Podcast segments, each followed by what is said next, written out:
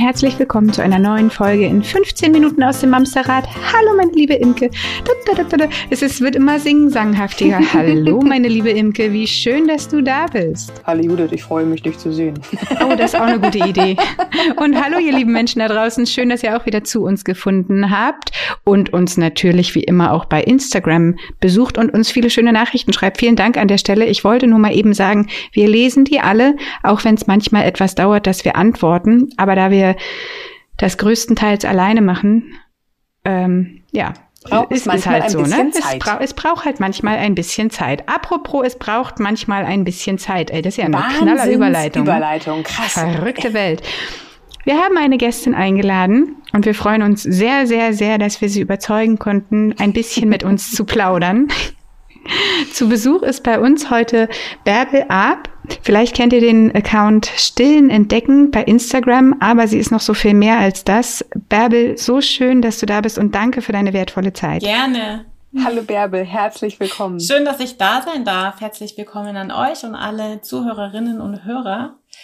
Ich freue mich, äh, ja. dass ich da sein kann und ähm, stelle mich einfach kurz ein bisschen vor. Ich ja, total gerne. Ich bin ja. äh, Still- und Laktationsberaterin IBCLC und ich bin Ergotherapeutin und Mama. Also in allen Bereichen ein bisschen erfahren. Viel zu gut aufgestellt. ja, richtig, richtig gut. Weißt du, was man gerade braucht, hat man bei dir wahrscheinlich zur Hand. möglich.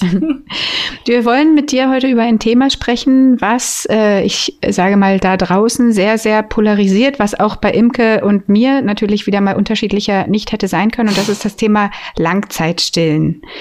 Ihr wisst, Imke ähm, war relativ schnell durch mit dem Thema und ich dachte, ich wäre relativ schnell durch, bis auf einmal, ich weiß gar nicht genau, ich meine, es waren tatsächlich knapp 1000 Tage, die ich meinen zweiten Sohn dann gestillt habe.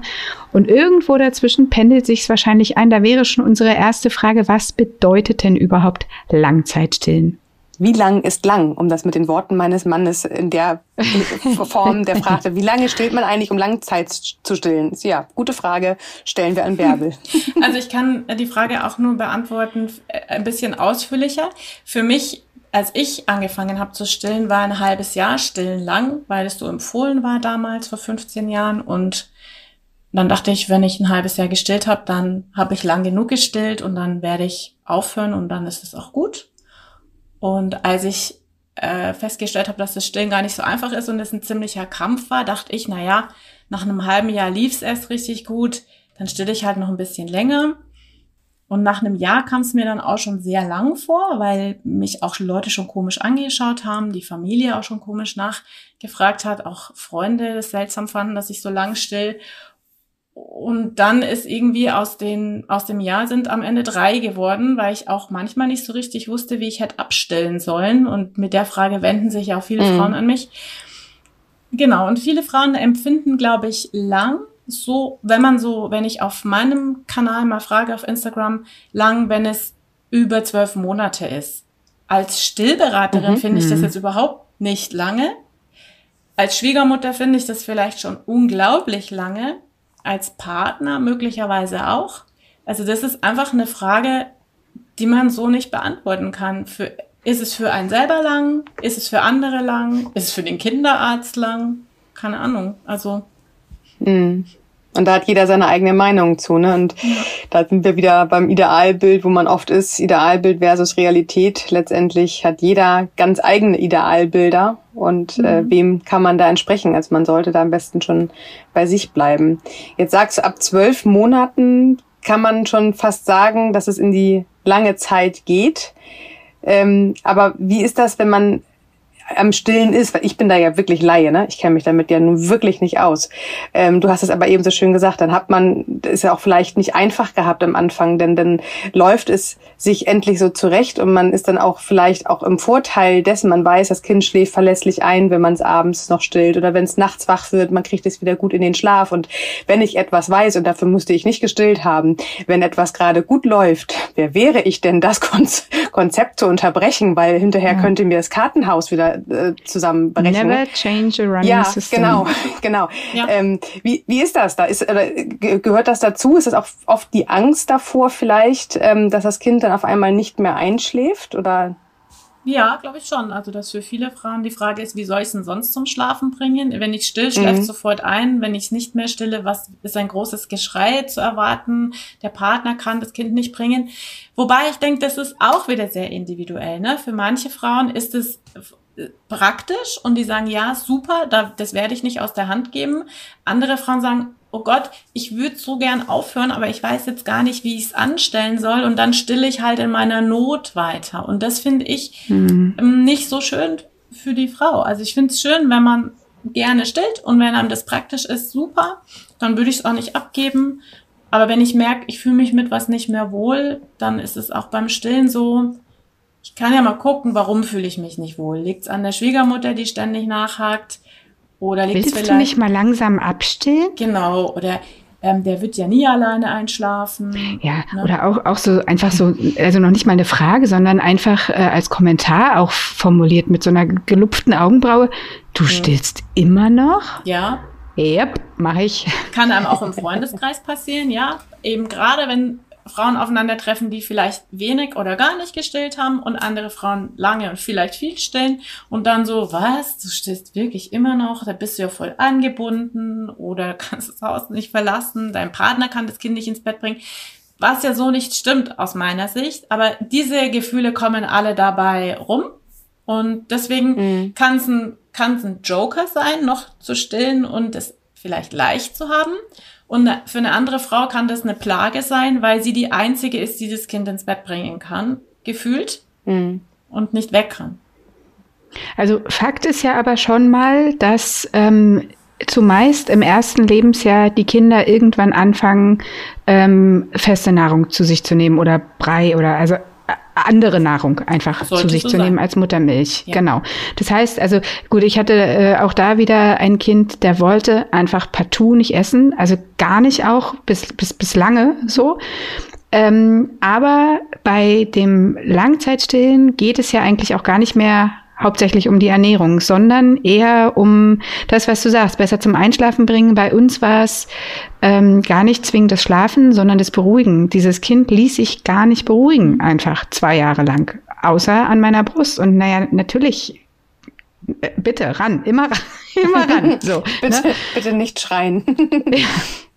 ähm, das ist ja auch noch mal, also ich habe immer so ein bisschen das Gefühl, dieses er lernt ja auch oder sie lernt ja auch nie zu essen, schwingt da ja auch noch ein Stück weit mit. Aber das ist ja Quatsch, ne? Kinder fangen doch einfach an zu essen, wenn sie so weit sind, unabhängig davon, ob sie noch gestillt werden oder nicht, oder? Ja, also im Normalfall schon. Es gibt schon so Spezialfälle, wo Kinder wirklich über das, über den zwölften Lebensmonat hinaus sich schwer tun mit dem Essen, aber dann wäre es clever, man würde schon mal nachgeschaut haben, warum tut sich dieses Kind so schwer und warum möchte es nur trinken kann ja auch mal was Motorisches dahinter stecken, mit der Zunge, mhm. die Beweglichkeit, solche Sachen können ja da eine Rolle spielen oder auch Unverträglichkeiten. Also Kinder, die seltsamerweise einfach nicht essen wollen und nachher stellt sich zweieinhalb Jahre später raus, es hat eine Zöliakie, verträgt einfach ja, okay, keine das ist auch Selbstschutz Sachen, tatsächlich. Genau.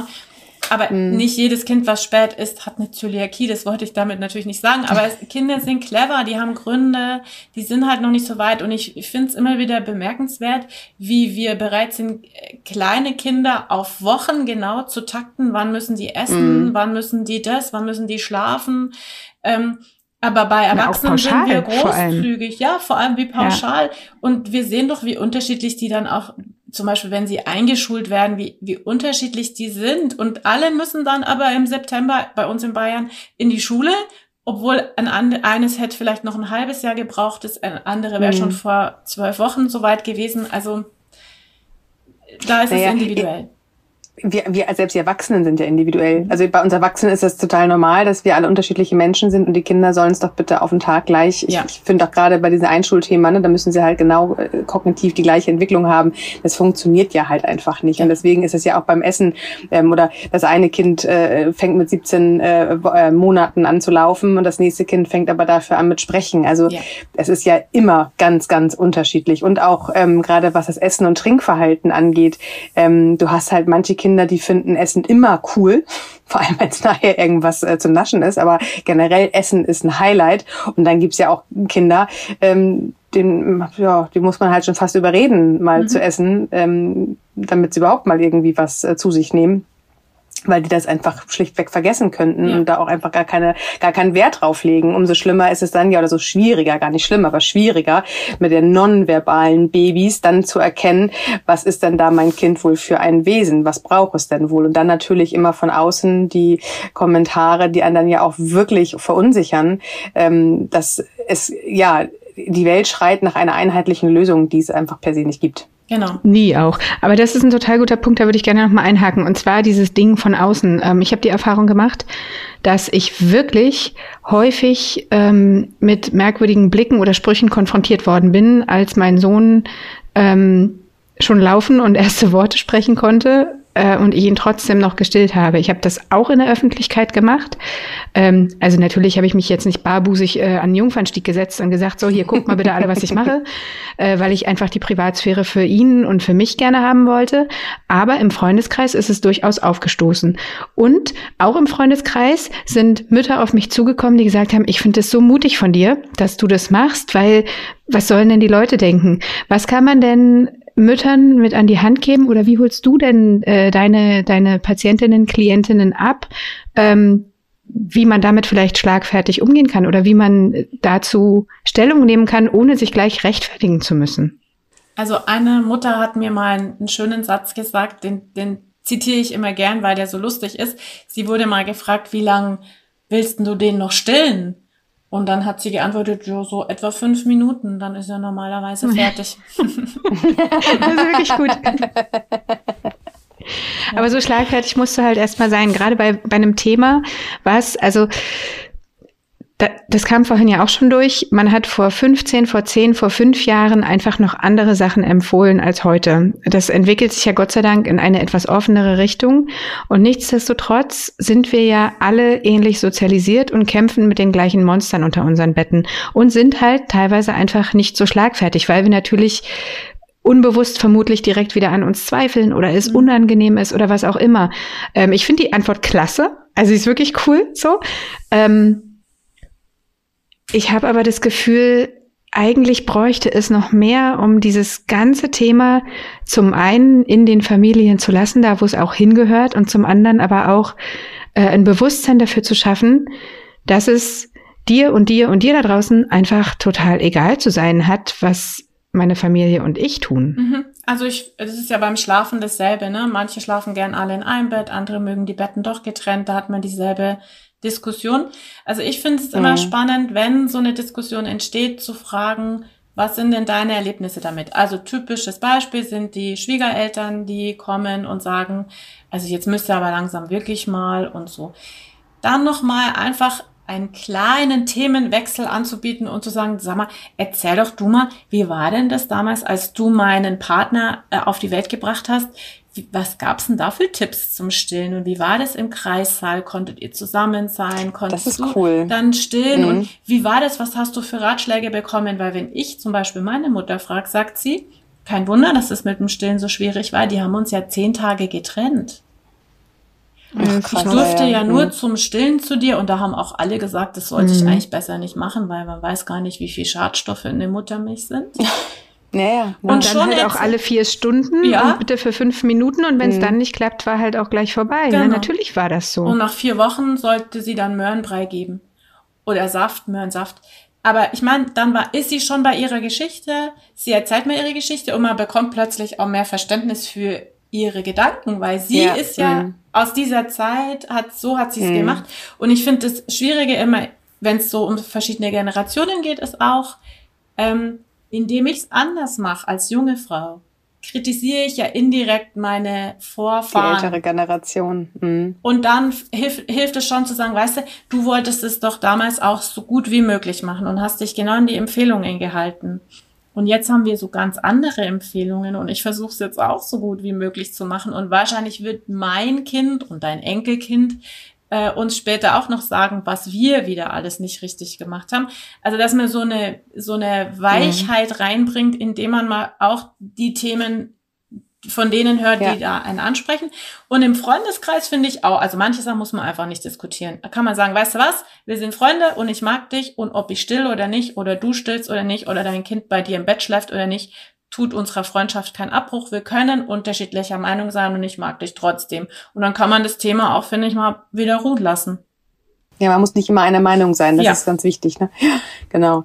Ähm, ich fand das eben äh, schön, was du gesagt hast, dieses, dieses Nachfragen ne? und dieses ins Gespräch gehen. Da hatten wir auch schon mehrere Podcast-Folgen, dass wir, äh, wenn es Leute anders machen, dass es deswegen nicht falsch ist. Und ähm, gerade, dass wir auch ganz oft unsere Schwieger, Schrägstrich Eltern, ähm, ganz oft gefühlt gegen uns aufbringen, weil die sich tatsächlich ganz so angegriffen fühlen, weil sie es halt komplett anders machen, mhm. äh, gemacht haben damals und weil auch sie das natürlich im besten Wissen und Gewissen gemacht haben. Aber wenn man dann heute sieht, 40 Jahre oder 30 Jahre später macht die Generation ganz anders, ja, da muss ich es ja falsch gemacht haben. Das heißt, auch hier ist das gar nicht so weit weg von unseren Gedanken. Ne? Also wenn, wenn ja. jemand mir sagt, ähm, er stillt äh, lange und ich habe irgendwie nicht gestillt ähm, und ich mir da unsicher wäre, dann bin ich im Zweifel bei mir, dass ich sage, ich habe es anscheinend verkehrt gemacht. Wir sind halt ganz schnell in diesen Schubladen denken, falsch, richtig, äh, gut oder äh, nicht, nicht gut. Ja. Ähm, und dass wir da viel mehr auf unseren Bauch hören dürfen,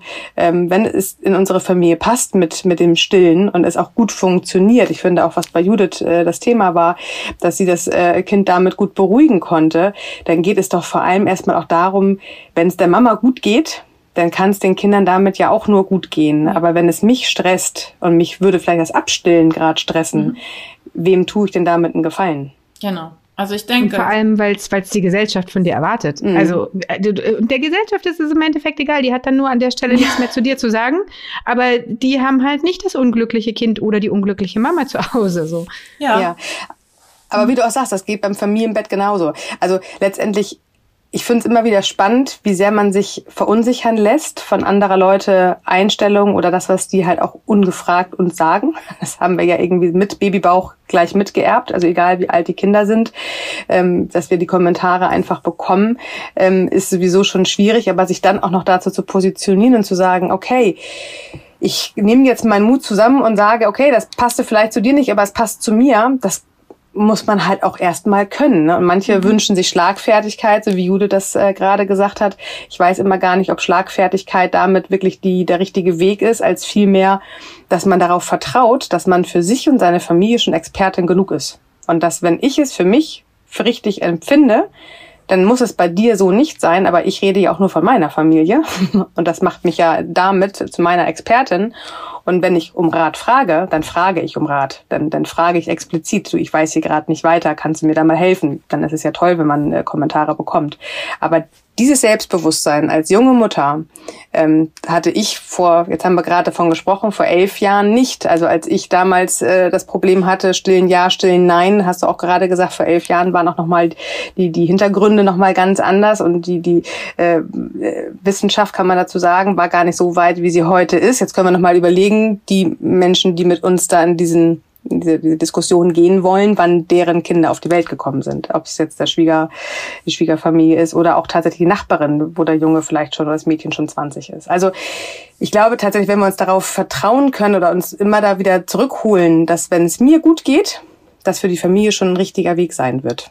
Mhm. Und ich glaube, dass wir jetzt ähm, eine Generation Kinder haben, die sich damit nicht mehr so schwer tun werden, ihr Bedürfnis mhm. zu äußern und ihre Grenze zu sehen und die von anderen. Ich denke, wir sind alle noch eine Generation, die eben mit Eltern aufgewachsen sind, denen es jetzt allgemein gesprochen wichtig war, dass man nicht auffällt, dass man da schön angepasst ist, dass man schön funktioniert.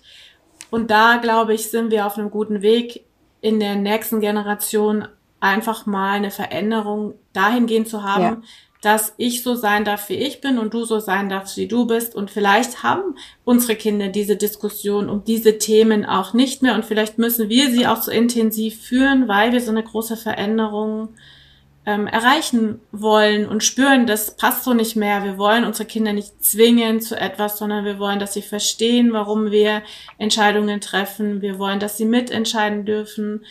Das ist neu mhm. und und manche sind schon etwas weiter auf diesem Weg und manche noch nicht, was nichts mit Leistung zu tun hat, sondern auch mit Freiheit und mit der äh, Chance, das mal zu erfahren. Und vielleicht lernen wir ja in der eigenen Partnerschaft ganz neue Formen der äh, Liebe und des Umgangs, die man von zu Hause gar nicht kannte. Und manche haben das Glück und haben das schon erlebt und können das ihren Kindern schon leichter mitgeben. Und diese Verunsicherung, die aus dem Umfeld kommt, gerade auch aus dem medizinisch fachlichen Umfeld, ja, die, von der höre ich oft auf Instagram, wenn mir Frauen schreiben, wo ich denke, Mann, Mann, Mann, Mann, Mann, also es müsste ja zumindest mhm. möglich sein, dass Fachleute kein Schmarrn ähm, erzählen, um das so bayerisch zu sagen, äh, sondern ähm, dass die wenigstens die Fachleute so gut ausgebildet zum Stillen sind, damit sie den Frauen und den Vätern oder Partnerinnen den Rücken stärken können, wenn sie ihren eigenen Weg gehen wollen. Und das ist eben genau. das, was du auch sagst, Imke. Der eigene Weg kann eben auch sein, dass ich vielleicht nicht oder kürzer äh, stille, weil ich das so will. Und dann möchte ich auch nicht mich schlecht fühlen, weil ich das so mhm. entschieden habe. Und ich möchte auch nicht auf den Thron äh, gesetzt werden, nur weil ich vielleicht drei Jahre gestillt habe. Es ist meine nee. Entscheidung und da gewinne genau. ich keinen Blumentopf. Ich tue dieses für meine Familie so und entscheide das so, dass es für alle Beteiligten ähm, passt. Ja. Komm, aber mit fünf Monaten kann man schon auch mal das erste Schnitzel essen, ne? Also Schnitzel, ja, ja klar, das Wiener, viel früher. Das Wiener Schnitzel. Schnitzel, Schnitzel geht immer. Also Schnitzel, Schnitzel geht immer. Ja, außer halt wieder die ganzen Vegetarier und Veganer. Die jetzt, ja, da gibt's aber die, jetzt die auch nehmen dann, Ja, komm, die, da, da gibt's gute Seitan. Alternativen, die sogar ich auch total gerne esse. ich ähm, auch. Ich habe ich hab, ich hab noch eine Killerfrage zum Ende. Pass auf, ähm, hm. ich bin, bin schon gespannt auf deine, äh, äh auf deine Antwort. Ich auch. Wann, wann ist der richtige Zeitpunkt, um abzustillen? Das ist, also die kann ich nicht beantworten. die Leitung wird gerade ganz schlecht. also, erst durch den Tunnel. Der, also, es, wirklich, als Stillberaterin antworte ich euch jetzt mal und dann kann ich auch noch als Mama was dazu sagen. Ähm, ein Kind stillt sich im Normalfall, wenn ich nichts mache, irgendwann von alleine ab. Das heißt, ich muss das gar nicht abstillen, sondern es stillt sich selbst ab. Das mhm. ist aber für manche äh, Frauen zu lang. Die wollen nicht so lang stillen, weil es kann lange dauern. Und da sind wir dann auch wirklich beim sehr lange Stillen, drei Jahre oder länger. Das ist lang. Und viele Frauen sagen, oh, ja, ich finde zwar Stillen ganz schön, aber drei Jahre, ich weiß nicht, oder vier Jahre. Und vor allem finden die das nicht lustig, wenn man ihnen das am Anfang der Stillzeit äh, so sagt, ja, äh, du kannst ja mal abwarten, bis es sich abstillt. Das kann irgendwie was zwischen zwei und sieben Jahre dauern da kann man ja. auch ich in meinen Stillvorbereitungskursen kann da die Frauen wirklich damit auch erschrecken und ich finde das auch irgendwie ganz komisch. In, Im Verlauf der Stillzeit findet man das dann vielleicht manch einer nicht mehr komisch und sogar schön und möchte das weitermachen. Deswegen abstillen würde ich immer dann machen, wenn ich nicht mehr stillen möchte. Ich mhm. als Mama. Und es kann mit drei Monaten sein und es kann mit drei Jahren sein, es kann mit vier Jahren sein. Es, ähm, der Ablauf ist halt ein bisschen anders. Wenn ich ein zwei Wochen altes Kind abstille, ist das ein anderer Prozess, wie wenn ich ein vierjähriges abstille. Mit einem Vierjährigen mhm. werde ich eine Diskussion führen und mit einem zwei mhm. Monate alten vielleicht nicht unbedingt. Zumindest werde ich nicht verstehen, was es zu mir sagt. Mhm. Deswegen ja. Zeit zum Abstellen ist, wenn ich nicht mehr stillen möchte. Und dann kann ich mir immer noch überlegen, was sind die Gründe, warum möchte ich denn abstillen? Liegt es jetzt an der Schwiegermutter oder liegt es dran, dass der Kinderarzt es gesagt hat oder liegt es daran, dass ich es nicht möchte? Nur weil der Partner es nicht mehr möchte oder die Partnerin finde ich jetzt nicht so glücklich, dann finde ich, könnte man noch mal hören, warum will der die oder die das, warum, ähm, was spricht gegen das Stillen für die in der Partnerschaft. Und das kann man klären und dann kann man ja auch zu einer Lösung kommen. Das ist doch eine gute Antwort. Sehr schön. Mögt ihr die? Ja, ja freut mich. Ja, Schöne Abschluss. Finde ich, ja, finde ich, find ich gut. Also ich fand es jetzt nicht keine Antwort. also, liebe Bärbel, man findet dich, wir sagen es an der Stelle nochmal, unter Stillen Entdecken auf Instagram. Ähm, alles in einem Wort zusammengeschrieben. Super, super hilfreiche Tipps und Impulse, die du da gibst. Ich war ganz bezaubert von deinem wundervollen Account und ich habe mich ein bisschen geärgert, dass ich den ja, jetzt nicht mehr brauche. Umso schöner, dass ihr mich eingeladen habt und dass ich ein bisschen was erzählen durfte. Und ähm, ich freue mich, dass ihr dem Thema einen Platz in eurem Podcast gewidmet habt. Unbedingt. Immer gerne. Vielen, Unbedingt. vielen lieben Dank. Schön. Ja, schön, dass du da warst. Und ihr Lieben da draußen, wir machen es kurz und schmerzlos. Ihr passt gut auf euch auf. Ihr bleibt gesund. Ihr stellt uns Fragen, wenn ihr welche habt. Wir leiten die sehr, sehr gerne auch an Bärbel weiter. Und jetzt kommt ihr gut durch die Woche. Wir hören uns Sonntag. Tschüss. Bis dahin. Tschüss.